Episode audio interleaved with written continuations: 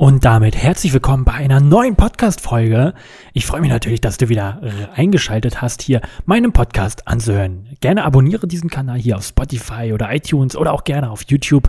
Ähm, unterstützt mich natürlich sehr und ich freue mich natürlich sehr darüber. Ebenso über dein Feedback über die verschiedenen Folgen. Gerne unter diesem Video oder als Kommentar gerne bei Instagram. Auf Instagram könnt ihr mir auch gerne folgen. Einfach gerne TV in die Suchleiste eingeben und da findet ihr mich. Ich bin da sehr aktiv derzeit. So, worüber möchte ich heute mit euch reden? Heute geht es mal um die Fischzucht.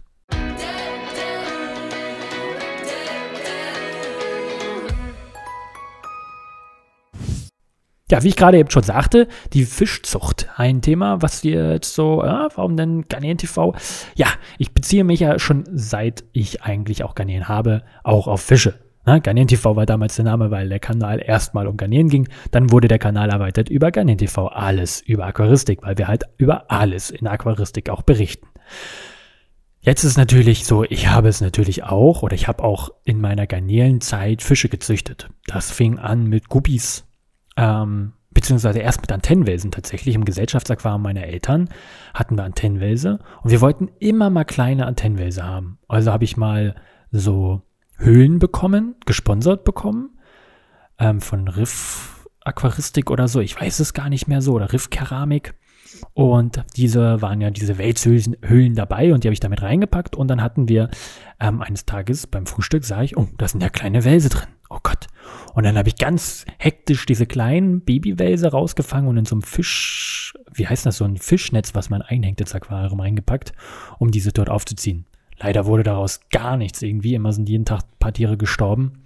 Ähm, und da fing so die ersten, ersten Versuche mit der Fischzucht tatsächlich an und nicht mit der Garnelenzucht. Und äh, dann haben wir natürlich ab und zu immer mal wieder Welsnachwuchs gehabt und äh, den haben wir dann nicht mehr rausgefangen, sondern einfach drin gelassen, weil es gab ja eigentlich keine natürlichen Feinde im Aquarium, da waren Neons drin, dann, dann war noch drin Welse, ein paar Guppies, ne, Guppies waren glaube ich gar nicht drin, Platis und, und, und, und Schwerträger. Also nichts etwas, was wirklich den Tieren nachstellt. Und dann fing es an, dass ich mal kostenlos Pflanzen geschenkt bekommen habe, hier äh, Wasserpest. Und das hat mega gestunken, als ich das ausgepackt habe, also nach toten Fisch. Und da waren auch relativ to viele tote Fische damit bei, aber Guppies irgendwie, immer mit dem Kescher durchgezogen und mir dann in der Tüte gepackt und mir dann geschickt. Äh, und dann waren da zwei Guppies, die haben überlebt. Ein Männchen und ein Weibchen. Also packte ich die mit in mein Aquarium. Und wie es natürlich so kommt bei Guppies, gab es relativ schnell Nachzucht. Dieser Nachzucht, den habe ich dann großgezogen und ähm, habe den abverkauft tatsächlich in, in Facebook-Gruppen und bei eBay Kleinanzeigen. Und das hat sich so stark ausgeweitet, die, die, die Zucht mit einem Pärchen, dass ich am Ende vier Aquanze-Aquarien nur mit Nachwuchs, also in verschiedenen Größen hatte. Ne? Die kompletten Jungfische, mittelgroße, äh, etwas größere ähm, und dann halt ganz große. Und die habe ich auch dort aufgezogen und dann abverkauft. Und da waren vorher waren aber Garnelen tatsächlich drin in diesen Aquarien, aber die mussten weichen, weil ich Guppies gezüchtet habe. So, dann war aber auch irgendwann so Guppies alle weg und dann hatte ich mich mal entschieden, oh ja, ähm, Black Mollies sind eigentlich auch voll schick. Black Mollies würde ich auch mal gerne züchten, ist ja auch nicht so schwer. Also bin ich in den Zoofachhandel gefahren, habe mir glaube ich drei Black Mollies geholt und davon war einer blind. Da habe ich da wieder angerufen und äh, habe dann am nächsten Tag einen umsonst mitnehmen dürfen. Ja, Black Mollies. Wunderschöne Tiere, finde ich. Auch sehr, äh, sehr, sehr spannend, sage ich mal so, insgesamt lebendgebärende Tiere. Ähm, vor allem, weil sie halt einfach nachzuziehen sind. Ne? Es macht halt irgendwie auch Spaß, die kleinen Fische zu entdecken, diese irgendwie aufzuziehen. Ich finde das immer sehr faszinierend. Ähm, und dann habe ich angefangen, Black Mollies zu züchten und hatte dann dementsprechend, glaube ich, auch zwei Aquarien damit. Da habe ich aber irgendwie den Spaß dran verloren, weil die Black Mollys nicht die Farbe hatten in schwarz, sondern die wurden irgendwie, ja, durchsichtig hell. So, also waren nicht mehr so die richtigen Black Mollys und man kennt es ja so ein bisschen, die Mischlinge von Black Mollys. Aber ich glaube auf jeden Fall, die habe ich dann zu meinen Eltern ins Aquarium gesetzt und dann wurden die natürlich, die Jungfische natürlich auch am Ende aufgefressen, die da rauskamen. Ja, das waren so meine ersten Versuche, sage ich mal, mit so Fischzucht, wo ich mich gerade so gerade noch so erinnere, war einfach auch, habe es monatelang gemacht. Also so empfehle ich jeden, ähm, wenn man Fische züchten möchte, mal lebendgebärende zu ne nehmen als Anfang, ähm, die große ziehen und dann kann man sich auch an, an verschiedene anderen Bärblingen und sonst was versuchen. So schwer ist das nämlich gar nicht. Ähm, Anleitung dazu findet man ja auf meinem YouTube-Kanal. Ja, in meiner eigenen Wohnung ähm, oder in meiner zweiten eigenen Wohnung, wo ich jetzt hier lebe, ähm, habe ich relativ viel Zucht, was Fische angeht, ähm, vor allem im Meerwasserbereich. Im Meerwasserbereich ist es so, dass fast alles Wildfänge sind und dass alles aus der Natur entnommen wird. Und beim Meerwasser finde ich das nicht so schön, weil ganze Gebiete leer gefischt werden. Ähm, habe ich mir das Ziel gesetzt, jo, warum züchte ich nicht selber einfach solche Tiere und habe 2019 angefangen, mir eine Aquarienanlage zu bauen für Meerwasser nachzuchten. In dieser Meerwasseranlage, und jetzt aufgepasst, das weiß ja eigentlich noch keiner, was da wirklich drin lebt, leben die Hohlkreuzgarnelen zur Nachzucht, leben ein Pärchen Snow White Anemonfische, Preußenfische und Kardinals Bangay Kardinalsfische auch zur Nachzucht für Meerwasserfische. Diese ähm, äh, sind äh, als Pärchen in jedem Aquarium drin und werden dementsprechend bei Ableichung und so weiter wieder entnommen und ins Hauptbecken gesetzt und die T Jungtiere werden großgezogen.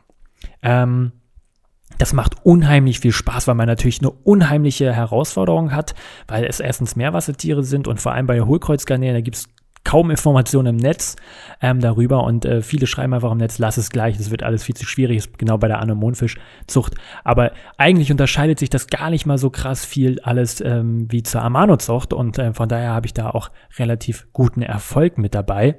Ähm, beim Bangai Kardinalsfisch, das ist relativ easy, sage ich mal so. Das ist so einer der einfachsten nachgezüchteten Meerwasserfische, die man nachzüchten kann. Ähm, Finde ich mega interessant, die, da äh, brütet halt das Männchen ähm, die Eier im Maul 30 Tage aus, also äh, pflegt die im Maul.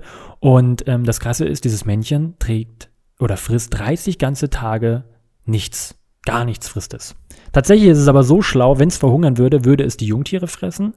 Ähm, was aber äh, die Information, die auch ziemlich oft fehlt, ist immer, dass man, ähm, wenn das, wenn mein Männchen diese Jungtiere hat im Maul, ähm, dass man das separiert oder das Weibchen entnimmt.